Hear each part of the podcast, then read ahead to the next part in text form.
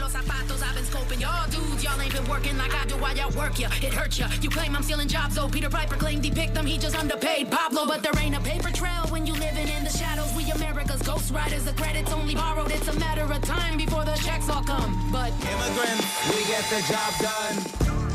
Look how far I come. Look how far I come.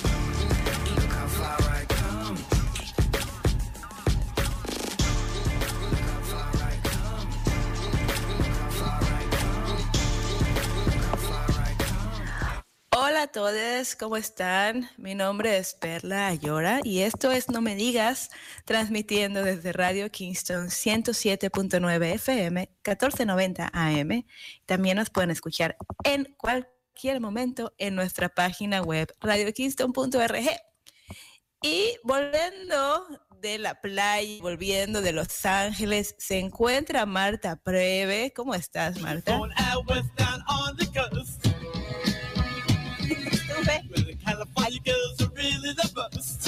California Girls are really the No, es los Ramones. Oye, la verdad, padrísimo el bluff. Les quiero platicar que a mi novio, mi novio me acompañó a un, estoy en un concurso, soy finalista de un concurso, escribí un monólogo y esta organización que apoya a latinos. Ah, sorry, Sí, felicidades. Ay, gracias, Seb, gracias. Este, pues bueno, esta organización se llama Nosotros Org y no sé si han escuchado de ella, pero están en California, en Los Ángeles, apoyan a latinos y la fundó Ricardo Montealbán, hablando sobre la importancia de representación de los latinos en Hollywood y cómo a él siempre lo ponían en los papeles típicos, etcétera. El caso es que tienen un concurso de monólogos. Metí uno y estoy de finalista. Y me fui a una serie de entrevistas, estuvo súper padre. Y mi novio que me acompañó decidió rentar, por favor, escúchenlo, un convertible. Oh, viviendo el sueño americano, con el Andamos convertible y el sueño californiano. Él con el, la faroles, que es la única, la única palabra. Andábamos ahí de ¡yay! Pero había frío. Entonces estábamos así de que sí, ah, ok, hay que divertirnos mucho en ese convertible, pero con el abrigo encima porque justo nos tocó como que un frente frío entre dos olas de calor, pero ahí andábamos comprometidos a no tener techo en el coche. No perdiste el glamour, antes muerta que sencilla, Marte Preve. Ya.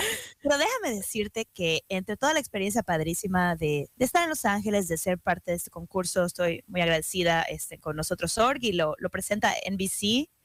Uh, Pero ocurrió una situación el último día que nos íbamos a regresar, que les quería contar, y se llama la inuti- inutilidad, inutilidad es correcto, de Marta Lorena Previallora, y les voy a explicar por qué. Obviamente, yo no manejo en esta ciudad y hace siglos que no manejo, no tengo licencia, ¿ok? Eh, sí manejo en México, pero pues aquí no ha habido necesidad. Y cuando vamos de viaje de pronto, pues a mi novio le gusta manejar y él es el que maneja. Pero esa mañana paramos en la gasolinera para ponerle gasolina al coche antes de regresarlo y ya irnos al aeropuerto. Y le cayeron mal los tacos, sí, su estómago, su estómago americano no aguantó los tacos de chorizo del desayuno. Perla, Seb, amigues, esto, estamos en la gasolinera y pues no quiero ser muy gráfica, pero digamos que él empieza a devolver todo su desayuno en el pasto Devolver. yo, y yo tengo que ponerle gasolina al coche, pero sorpresa, en México tú no le pones gasolina a tu coche porque es como en New Jersey, si algunos están familiarizados, que alguien más le pone gasolina al coche, o sea, hay una persona que lo hace. Entonces estoy ahí parada como muy bruta, por no decir una palabra que no puedo decir en la radio, que empiece con P. y no sé ponerle gasolina al coche. Oh. Oh, No sé cómo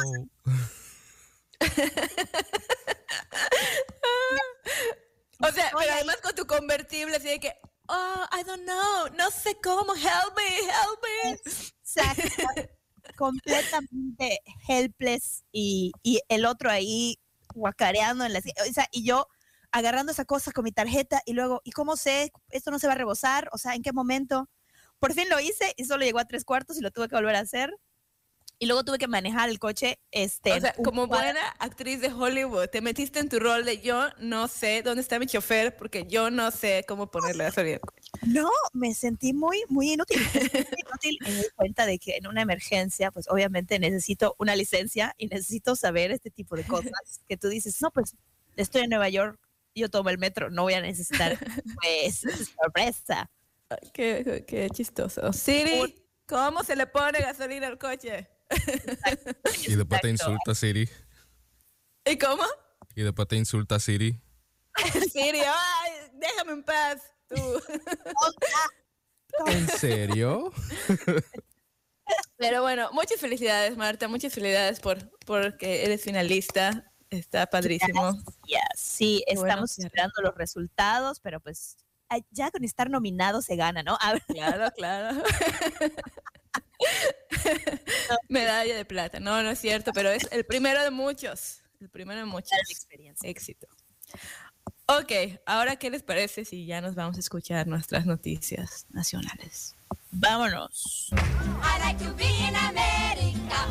Noticias nacionales.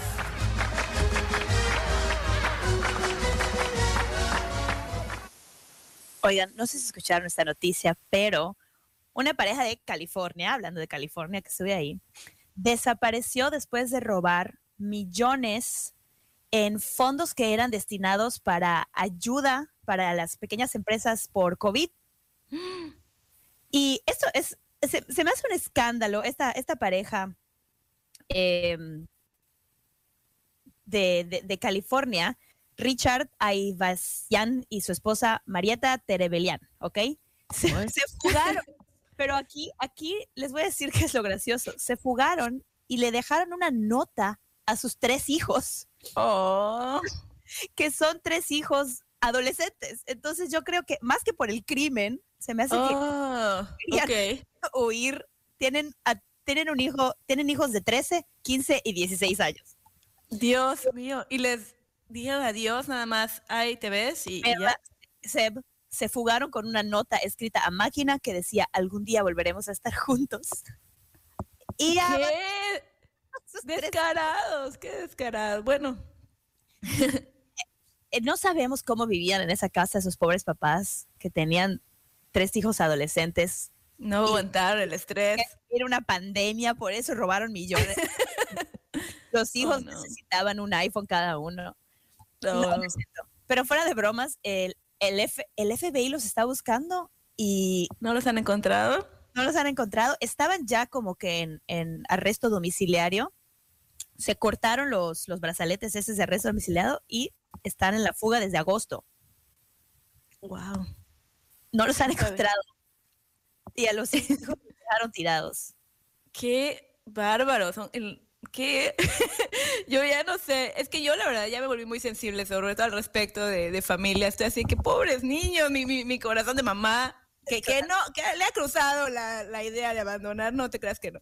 Pero, no, pero estoy, me da, me da mucha ternura de estos chicos, a pesar de que sean adolescentes. Claro que cuando yo tengo a mis hijos adolescentes, a lo mejor y digo, a lo mejor Vale. recuerdo esta historia y dejo una nota y me voy.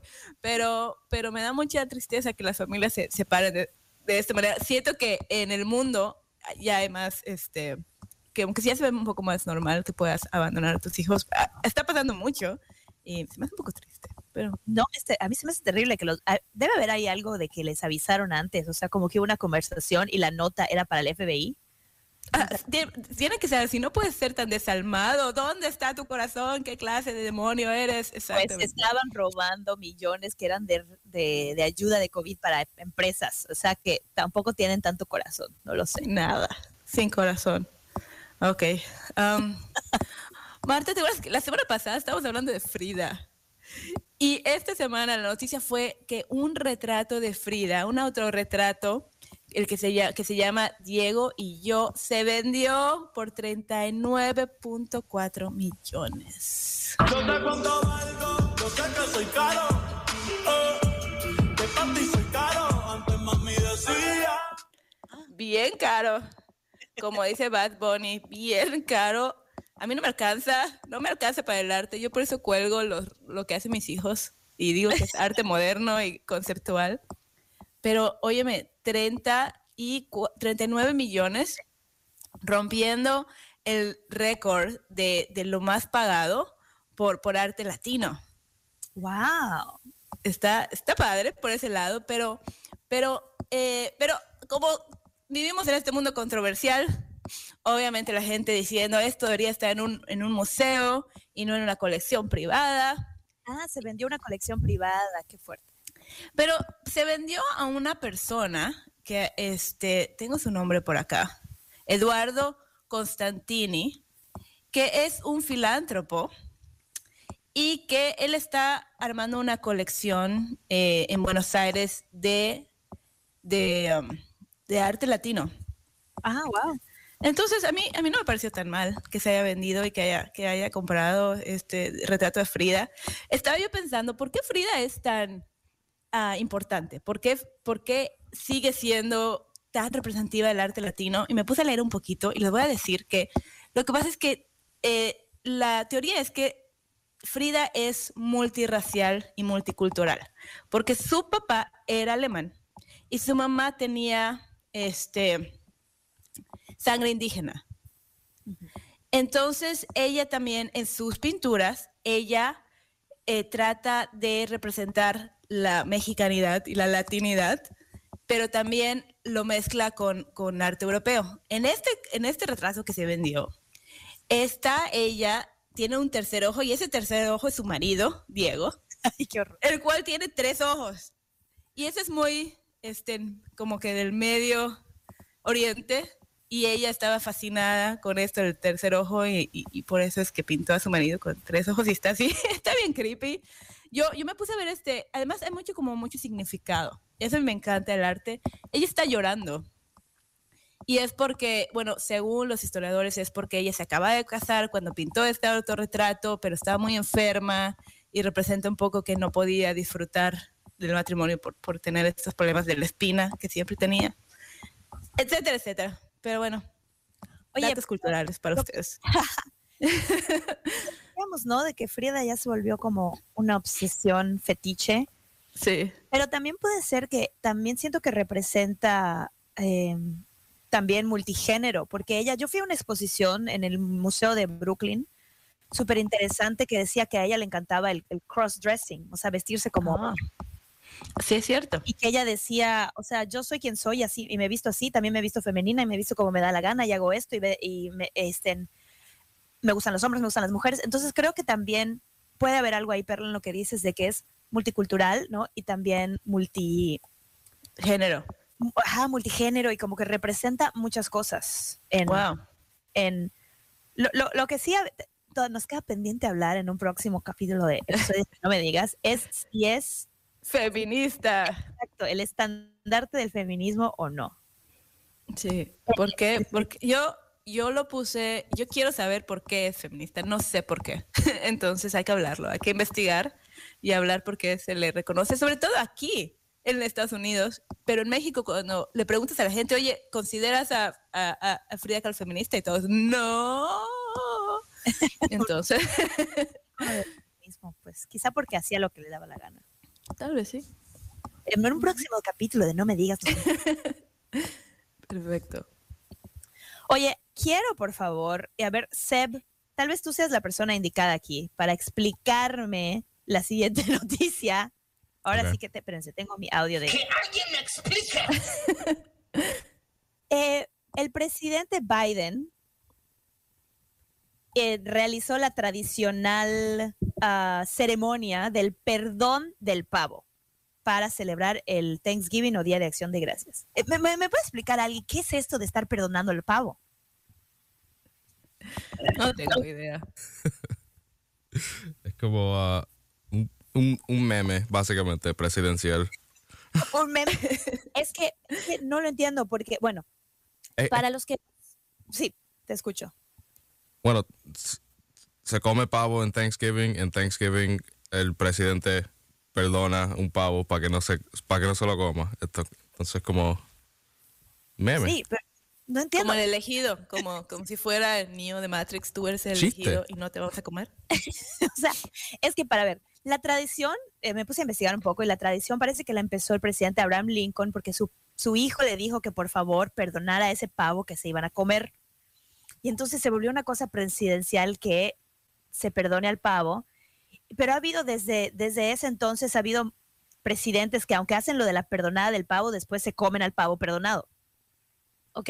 Eh, la, en la época de Richard Nixon y Bill Clinton, el perdón del pavo se terminaba algunas veces, el, el pavo terminaba en, la mesa, ¿no? Y luego como que hacen esta ceremonia y hay, y hay eh, mm, bromas al respecto, como que el, el, presidente Obama dijo, ay, no puedo creer que este es mi séptimo año perdonando un pavo. El tiempo vuelve, los pavos no.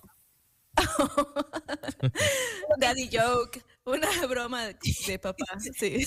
Yo digo es, eh, lo que yo quiero decir lo representa muy bien este audio, aunque aunque está en inglés, vamos a escucharlo de los de los locos Adams.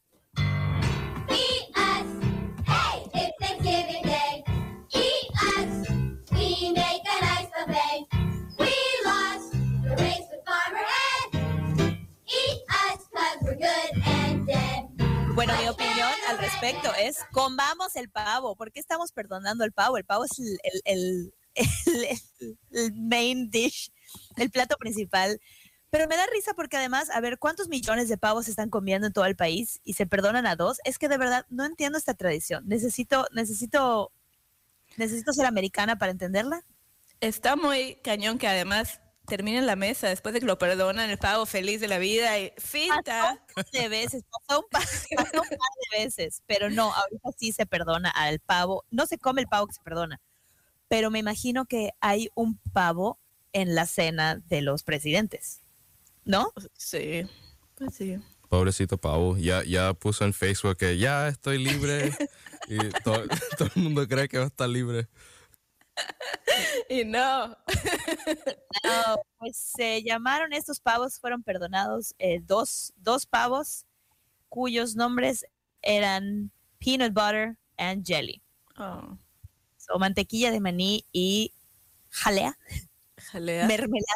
mermelada. Clásico. ¿Así se llaman? Fueron perdonados, son los nombres de los pavos perdonados. Se salvaron este año, pero como cada año se perdona un pavo diferente. Se los comen el los próximo año. o tendrán indulto presidencial toda su vida. Creo que nunca. Somos veganos porque comemos mantequilla de cacahuate y mermelada. Pero en realidad son los pavos. No. Oh, risa. Ok. Yo les quiero contar, yo les quiero contar que las bodegas de Estados Unidos están al límite. O sea, los warehouses están al límite de capacidad con un 99% de capacidad. Y porque, porque ahorita la gente sin precedentes está comprando como loca. Entonces, ¿recuerdan cuando empezó la pandemia y hubo el encierro? Y todo el mundo empezó a decir, no, es que lo importante es la familia. Y, y luego, y luego empezaron a llegar todos los peces al mar y los delfines y la gente ya vieron, ya vieron de que hay que rescatar este mundo. Y de a partir de ahora en adelante hay que pensar cómo estamos tratando el planeta y pensar cómo estamos consumiendo, ¿ok? ¿Se acuerdan? Fueron dos semanas. Después de eso, abrieron los malls y la gente, ah, desesperada por ir a comprar.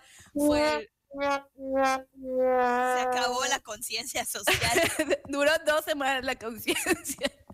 Y ahorita, después de eso, la gente sigue comprando y parece ser que es porque estamos acostumbrados a o condicionados a que cuando compramos nos sentimos mejor. Y como hay tanta tensión en el mundo ahora, la gente, bueno, sí, se está acabando el planeta, pero acabo de comprar unas nuevas cortinas que me van a hacer sentir muy bien. Y mira qué bonito porque combinan con estas almohadas que puse en mi sillón y me siento re bien. Un problema de salud mental. Sí, estamos condicionados.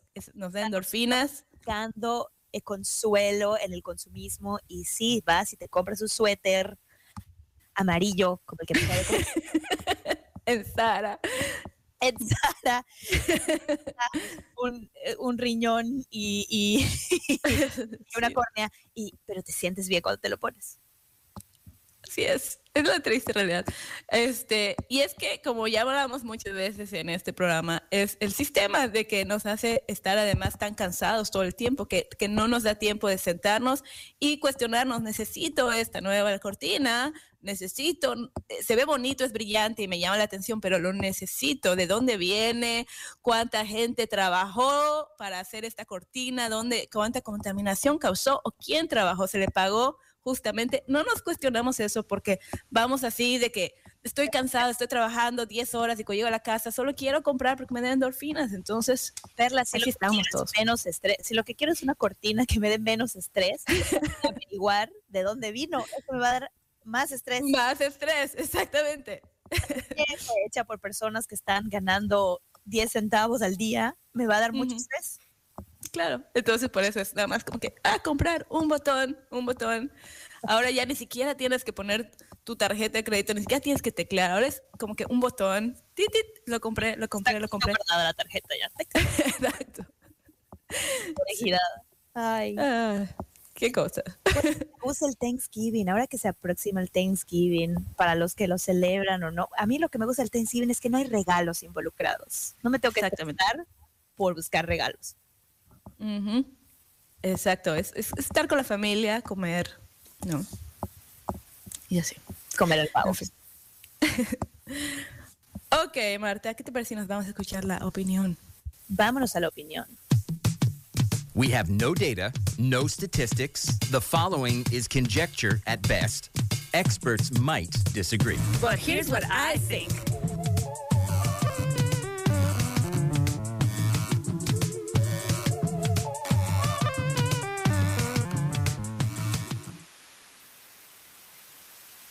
¿Y de qué vamos a hablar hoy? Oye, el día de hoy quisiera platicarles una experiencia que tuve eh, justamente en Los Ángeles. Conocí a muchas personas que también eran finalistas de, de este concurso y estábamos discutiendo sobre si es apropiado o no y hasta dónde y cuál ha sido la historia en Hollywood de actores representando razas y nacionalidades que no son las propias.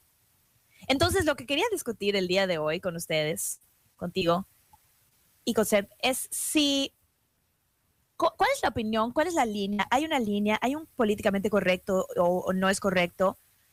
Cuando un actor interpreta un papel del que no es eh, nacional, no es su nacionalidad, no es su raza. O sea, obviamente estamos hablando de que existieron extremos en Hollywood de personas blancas interpretando personas negras, personas blancas interpretando, siempre no son los blancos, ¿no? Los blancos que eran los principales actores de Hollywood, actores y actrices de Hollywood interpretando pues personas asiáticas, personas indígenas y además eh, alterando sus el tono de piel, los rasgos para parecer de otra, de otro de otro lugar o de, de otra raza. Eso, pues obviamente, terrible, ¿no? Pero hasta dónde una, una persona puede pasar por otra. Por ejemplo, cuando la película de Cantinflas, el que es un cómico mexicano, el actor que lo interpretó es Oscar Jaenada, que es un español. Entonces, hispanos son intercambiables, o sea, yo como mexicana puedo hacer de argentina, colombiana, peruana, si soy blanca puedo hacer de, y me sale el acento, digamos, puedo hacer de americana, de canadiense, de británica, o sea, como que la gente puede quedarse en su raza, pero no en su nacionalidad, o no sé, quería platicar al respecto. Perla, estás en mute. Dije algo tan profundo, se lo perdieron. Les dije la respuesta, pero no, Ya se este, ya se, ya se me fue, ya estuvo. Am, todo esto empezó eh, hace mucho tiempo, eh, cuando no habían actores para representar eh, eh, eh, diferentes razas. Solo había blancos, blancos, blancos, blancos y, ya no había nadie más, entonces tenían que, que ellos actuar de otra raza o de otra nacionalidad. Y estaba terrible porque además hacían del estereotipo, o exageraban todo y caían todos en el estereotipo. Pero lo que dices tú se me hace tan interesante porque además podemos hablar de Hamilton, que también ellos este, representaban a gente blanca, pero ningún actor es, es blanco, casi ninguno, todos este, son Claro. latinos. son- Entonces, yo no tengo idea. no sé, es, es tan difícil, es tan difícil porque sí me molesta, sí me molesta que a los actores, este, o sea, que, que actores, este, que actores blancos actúen de un latino. Me, me- me molesta, obviamente, muchísimo. Y justo en el avión venía, en el avión estaba viendo esta película de Argo, eh, donde Ben Affleck hace de, de un agente de la CIA que está rescatando unas personas atrapadas en Irán. Y se me hizo muy interesante porque el nombre del personaje es, creo que Tony Méndez. Y entonces es, es el, el oficial original es, es latino o es de ascendencia latina. Y en este caso, pues él era el director, era el productor, quería hacer este papel. Pero yo, entonces, si él, digamos, si yo quiero hacer una historia y esta persona era de otra raza, pero yo quiero contar su historia, ¿puedo alterar la historia para que la persona sea mexicana, por ejemplo? O sea, si yo estoy obsesionada con la historia de alguien, haz de cuenta que era una mujer canadiense, pero y voy a contar su historia, pero quiero hacerlo yo, la voy a hacer mexicana. ¿Puedo hacer algo así? Yo creo que, yo creo que, yo creo que lo mismo que, que estábamos hablando cuando estuvimos hablando sobre apropiación cultural, yo creo que todo tiene que ver con opresión al final. Sí. O sea, yo no creo que haya este, apropiación cultural, por desviarnos un poco el tema, si, si una persona que no es una minoría oprimida quiere representar este, una, una cultura. Pero todo tiene que ver, hasta en la definición del diccionario está, son gente que ha sido oprimida y son marginalizadas las que se sienten que, que, están, este, eh, que hay apropiación cultural, ¿no? Entonces, siento que es lo mismo, siento que tal vez, a mí no me molestaría que un colombiano haga el papel mexicano, pero que venga un americano y lo haga así, por, por todo esto de- del respeto de- de nuestra raza, porque afuera de, de Hollywood, afuera de, de- de Hollywood, ellos no están respetando a, a los latinos, entonces, ¿por qué vienes a, a hacer un papel que le corresponde a un latino? Entonces, creo que tiene que ver con eso un poco, ¿no? Y, y también tiene que ver, yo creo, con, con, con el no darle las oportunidades a, a otras personas que no son famosas, ¿no? O sea, es el, el llamado whitewashing, que es que casi casi pensar que las audiencias no están acostumbradas a ver otra persona que no sean los, los blancos famosos. Entonces es como, queremos contar esa historia, pero la, la principal era japonesa, pero la vamos a hacer en Estados Unidos, la vamos a hacer en inglés y vamos a poner a, Sí. Así. a Emma Watson. O sea, so- so- sí, o sea, Exacto.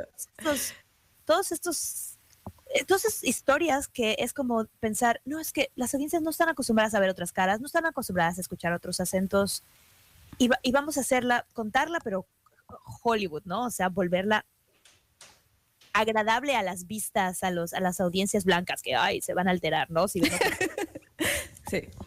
Y además es injusto y es sistémico porque obviamente el- las personas blancas de cierto eh, sistema, eh, cierta postura económica, ellos pueden mandar a su hijo de cinco años a clases privadas de actuación, ¿ok? Entonces, cuando te llegan los, cuando tú estás buscando un papel de actuación, obviamente la gente blanca tiene, tienen 20 años tomando clases privadas y todas nosotros, minorías, tal vez tengamos dos, tal vez nos encante la actuación y somos muy buenos, pero jamás pudimos ir a una clase de actuación. Entonces, es sistémico también. Mm, interesante. Eso no lo había pensado, como que tiene que ver con el privilegio. Ujú. Pero ahora, también conversando con eh, una persona que conocía ya, ella era una mexicana japonesa, que es como algo muy específico, ¿no? Porque eh, es asiática, pero habla español y vive en México.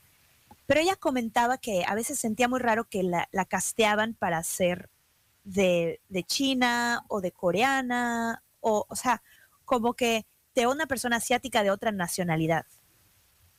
Y entonces que ella no, no estaba segura de si ahí estaba como que cruzando alguna línea de que no debía ser, no debería interpretar esos papeles o no, como, como que estaba en el debate, ¿no? Y se me hizo muy interesante la plática de, de, aunque fueras de la misma raza, por ejemplo, una persona negra de Estados Unidos puede interpretar o muchas veces interpreta a una persona negra de un país africano. Y eso está bien, o sea, o necesitamos como, o sea, como que me llama la atención, ¿no? ¿Dónde está la, dónde está la línea? O sea, como que, como tú dices, ¿no? O sea, como que entre, entre hispanos, porque no hemos sido, no nos estamos, o sea, como que estamos en la misma, en el mismo nivel de la opresión, ¿no? Oprimidos por igual. Podemos interpretar, pero no, no de blanco hacia, hacia minoría oprimida. Al final todo tiene que ver con privilegio y opresión. Sí. Pues, ¿Tú qué piensas, Steph? Te vamos a poner el spot. Danos tu opinión. Ah, creo que está, es- que está bien si ah, cambian la raza, si es una per- el personaje ah, de ficción, pero no, no soy una persona de verdad.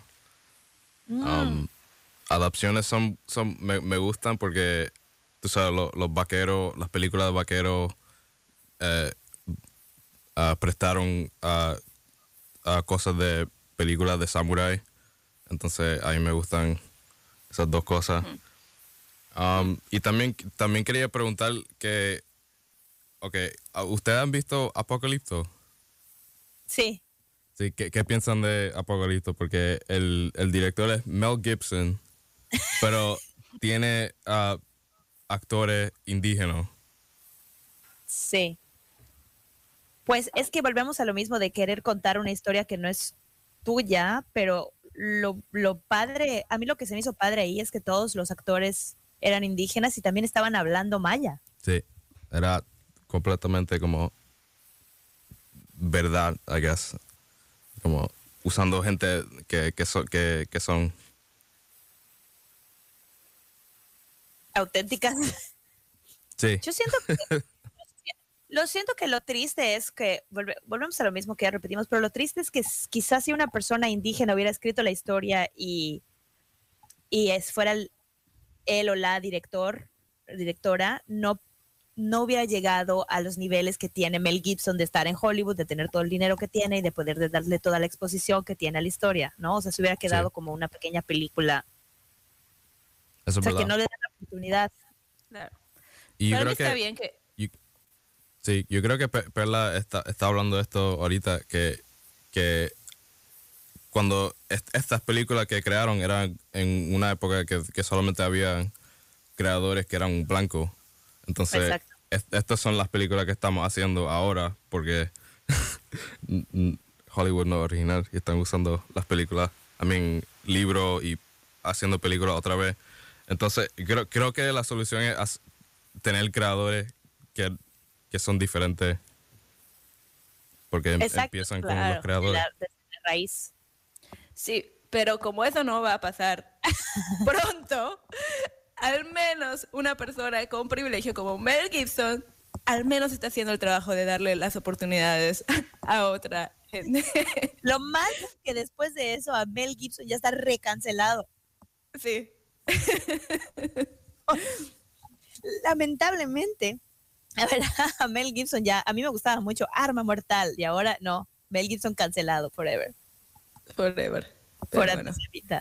Oye, pero sí, me encanta tener estas conversaciones porque son creo que preguntas que nos enfrentamos ahora que estamos en una época de cambio. Y pues como vamos hacia adelante, pues son conversaciones que se tienen que tener acerca de cómo respetar a, a las personas y su individualidad y a las historias que se quieren contar. Perfecto. ひしがれてる時お前は来た And now, the international news. 打ちのめされてる時お前は来 Hello, hello. We are back. This is No Me Digas coming to you from 1079 FM and 1490 AM. And always on our website, radiokingston.org. we're on Spotify. We're on Instagram. My name is Marta Preve. I'm here with Perla and Seb. Hello. Hi. And um, we're go- are we going straight to our international news then? Yeah. Yes. I love um I love this news and I wanted I don't know if you heard about this, but if not, you're going to want to go right to your phone or computer to double check this because Spotify decided to hide the shuffle button after Adele said that the, the albums should tell a story. And Spotify was like, I ain't got too much time to spare. But I'm in time for you to show how much I care. Spotify así de que, yeah, we care anything, anything for you, Adele. Um, so, so Adele complained um, that she didn't like this shuffle option when you're listening to an album because she said like the, that artist put so much care into thinking like what track goes after the other one and that they should tell a story. So I go ahead. Sorry, I interrupted. no, this got to Spotify, and if you check now, you can't shuffle. There's still the option to shuffle, but it's not like default as it used to be on the play button. It used to be an option to shuffle it. You can you don't see that in not only on her album. You don't see that on albums if you're going to listen to the whole album anymore. Wait, why are they why are they listening to Adele. Adele and then not paying artists like pay artists more? Like what is this? yeah. What do you mean, like? Spotify, yeah, they pay pay them they pay their artists uh like basically pennies and they have to generate so many like plays and and all that and it's like yes Adele we'll put a shuffle button but we won't you know pay the, the Exactly. small- Come on, Adele. artists. If you're gonna try to make a change, can you actually make a change that really cares about people? Like, Let's set fire to the rain. I'm gonna boycott Adele from now on because I really like the shuffle button. I you I use it all the time. I'm not a fan. I use it all the time as well. Yes. Yeah. Uh, yeah, me too. You you uh, you still can do it, but it's not. So apparently, um, you can still shuffle if you like see what the tracks are on the on the album. Like Hmm. it said that it was removed from the album play button, but it's still available when a user clicks to view the album tracks. So you can still you can still shuffle, but it's just not Too much there. work. It's too much work. It is. I- I like things that are easy. So I really, really having an issue with Adele right now. I think it's just publicity to like for Spotify, for Adele, and for all of us to go and listen to her album. Because now I'm curious. I didn't know. know? Now I'm like, oh wait, is this is this telling a story? Let me listen. You know. I do Oh. like the shuffle button as well. Yeah, it's, it's I can see some truth because I remember when I was obsessed. I, I'm still obsessed with Hamilton. Um, and I started telling people like, you guys need to listen to this album, and they did a shuffle button for that one. And I'm like, are you guys insane? Like, yeah, Shuffle. You can't shuffle a Broadway musical. Watch me. It's telling a story. That's right. Guys, I need to tell you something. The birds are shrinking in the Amazon due to climate change. This is a, um, a study published in the journal Science Advances by the researcher, I'm going to mispronounce this, I'm so sorry, Vitek Jirinek. I, I even produce, uh, pronounce it with a Yucatecan accent Yeah. here, like Vitek Jirinek of Lucy, Lucy, Lucian. Wow, I'm really having a hard time with the pronunciation. Lucian State University. Guys, climate change. My research. Yeah. and my research says that our brains are shrinking too. I think so. Go to TikTok. Wait, wait, wait. Really. Our brains are God. drinking too. climate change climate change and and the thing is like this is happening in the middle of the rainforest okay so what is happening outside of it if that um, ecosystem is having this issue a very rich still very rich ecosystem is is having this problem what is happening here and it's our brain thank so you we're doing it to survive climate change, what right? Birds are shrinking to survive climate Yeah. change. Mm-hmm. Yeah. So this could maybe not be such a bad thing because I mean, okay, hear me out. I'm going to say something oh no, we're gonna be canceled. Yeah. No, no, no, no. Climate change is happening. And I don't see it stopping. Like, did you guys hear about the summit? They didn't, they didn't. Okay, so they came to a, um, a bunch of agreements, you know, that said that they shouldn't use coal anymore as a way to survive. And then some countries that use coal, sorry, as a way to generate energy. So some countries that use coal for energy and only coal for energy and don't have the infrastructure to do solar energy or like, you know, through air and all of that, they changed the agreement to say we're going to reduce it, but we're not going to stop it. So like climate change is I don't see it getting fixed. I mean, I don't want to be a pessimist, but but like there's there's March and and Greta is out there and and you know all of these things and I just don't see the big companies and the governments doing anything. Yeah, and that supports my theory. Our brains are getting smaller too. Exactly. Yes, That's my point. smaller. I, I'm hoping that because the birds are getting smaller, they're gonna survive. No, maybe we will die, but the birds will still be here. Yeah, yeah, they will survive. That's that's for sure.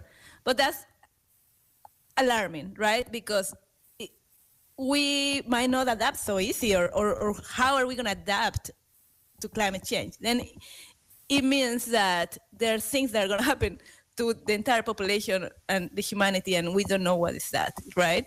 So, yeah, I'm laughing just because I don't like to cry on live radio. So like, ju- just to clarify, the bird actual size, the bird is getting smaller, not the bird population. also the bird population shrinking in every way bird population and also the size both Maybe we will shrink too, like that movie. Remember that movie where like, um, Honey, I Shrunk the Kids. Yeah. yeah I, I can't i can't i'm shrinking enough already like i really can't Is shrink that an more age thing, like to shrink? It, it probably is. It probably is.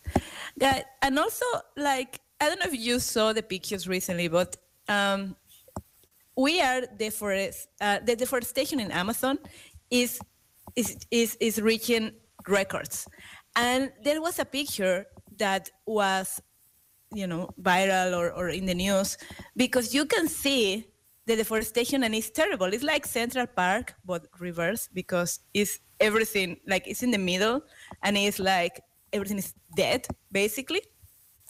And we were talking about uh, bolsonaro the president Bras- brazil president for a couple weeks and he is responsible for this.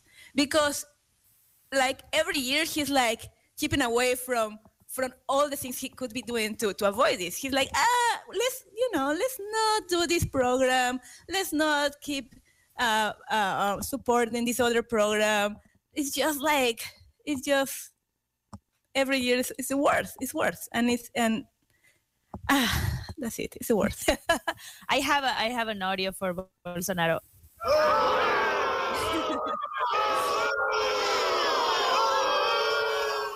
well, can I share some like maybe more uplifting news?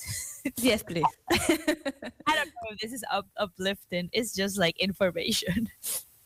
Uh, Mickey Mouse has turned 93.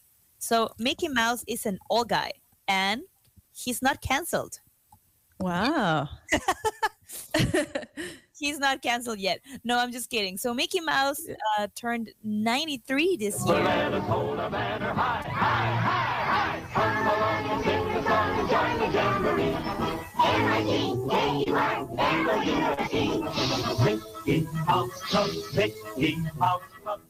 don't understand how a mouse has gone so popular has, has gotten so popular. How is a mouse the face of the Disney empire?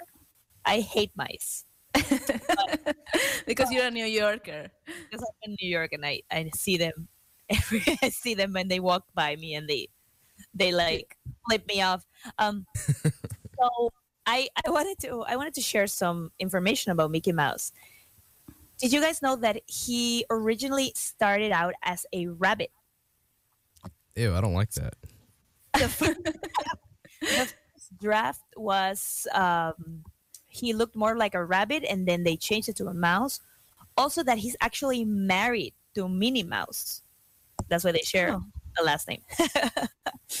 Oh. and something that I found very interesting is that that his white gloves is so in the cartoon he could tell apart from his we could tell apart from the rest of his body, like to help distinguish. Hmm. So because he was a cartoon in black and white, so his hands would be able to tell apart from his body. They put him like in white gloves. Interesting. Yeah. Interesting. No, I think I think you're right. I think it's we need to celebrate that he's so old and he hasn't been canceled. That's really an achievement right now. So yeah. Well, I was thinking, do you think uh, Mickey Mouse is like a white guy, or is he like a person of color?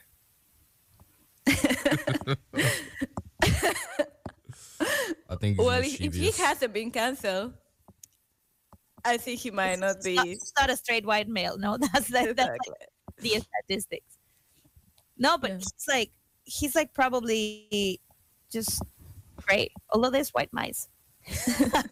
this is very silly. Anyway, okay. just the news. Mickey Mouse turned 93, and I wonder what Happy they're gonna birthday. do. In- happy birthday, Mickey Mouse. In seven years, they're gonna have uh, probably like a big celebration at Disney, like a hundred years of their main character.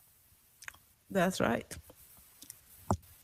I won't be there, but cool, cool for them. Um, another silly news, um, guys. A millionaire dog is selling his vacation house in Miami, a house that was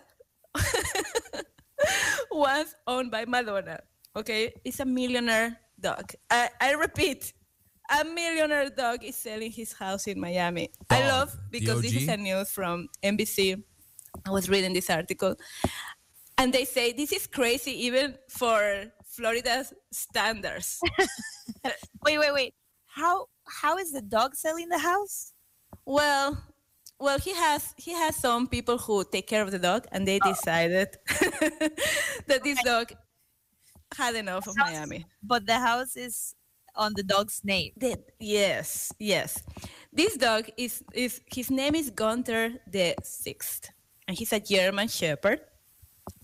And he inherited all the money from Carlotta Liebenstein, who who was a German countess, and she Okay. died in 90, 92. And you know, and and she inherited all the money to to the dog. And how you guys feel about in United States there's a crisis, a housing crisis, okay? And there's a millionaire dog selling his vacation house in Florida. What? Well, it's the rich woman's fault, not the dog's fault. Can I go to a shelter and ask for like what kind of dog do you want? Uh, do you have any millionaire dog that I can adopt here? I can I like looking to adopt the, the billionaire dog. You don't know it. Your dog comes with an inheritance from an, from a great uncle. I'm just wondering if they like put his paw on like an ink pad and then like that's like a signature like. I, I don't know. the poor dog probably doesn't want to sell this house. You know, it's like those humans behind it. He's he's like happy where he is, or maybe he wants to donate it to charity, and they don't let. Give Uh, it to the rich to have these eccentric things as like inheriting to a dog. Like I don't I don't get that. I don't get that. I don't. My brain doesn't comprehend. It's it's fir- first world problem, Marta. First world problem.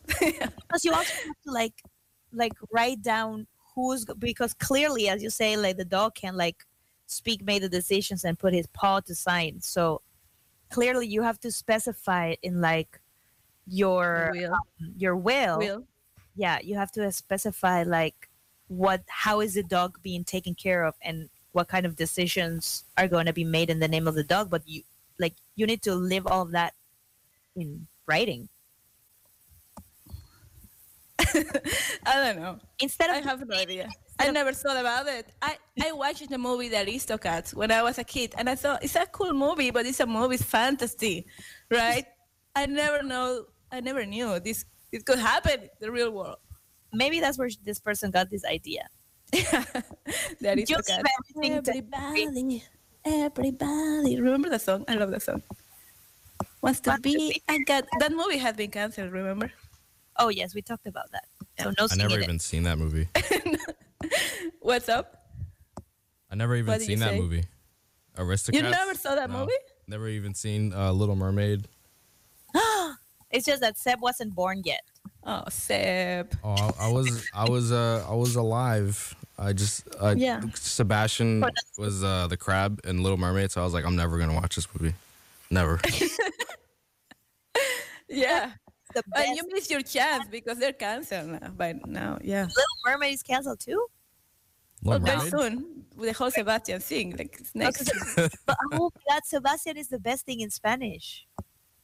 Oh yeah, because he's uh, from like Veracruz or something. Yeah, I don't know. He's so funny. He's so Yeah. funny. But it, regardless of like his his origins or his that funny character, he like he's like all nervous about things. I love that movie. oh no. um. Anyway, well, is it time to say goodbye? oh yes, I think so. Um. Yeah, thank you, everybody. I'm lost in. I'm completely lost today. Uh, yeah. So I'm thank you, Seb. For your time. Um, thank you, Warren. Thank you, Seb. Gracias a todos.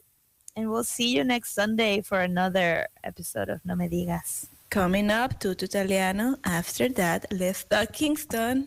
See you guys later.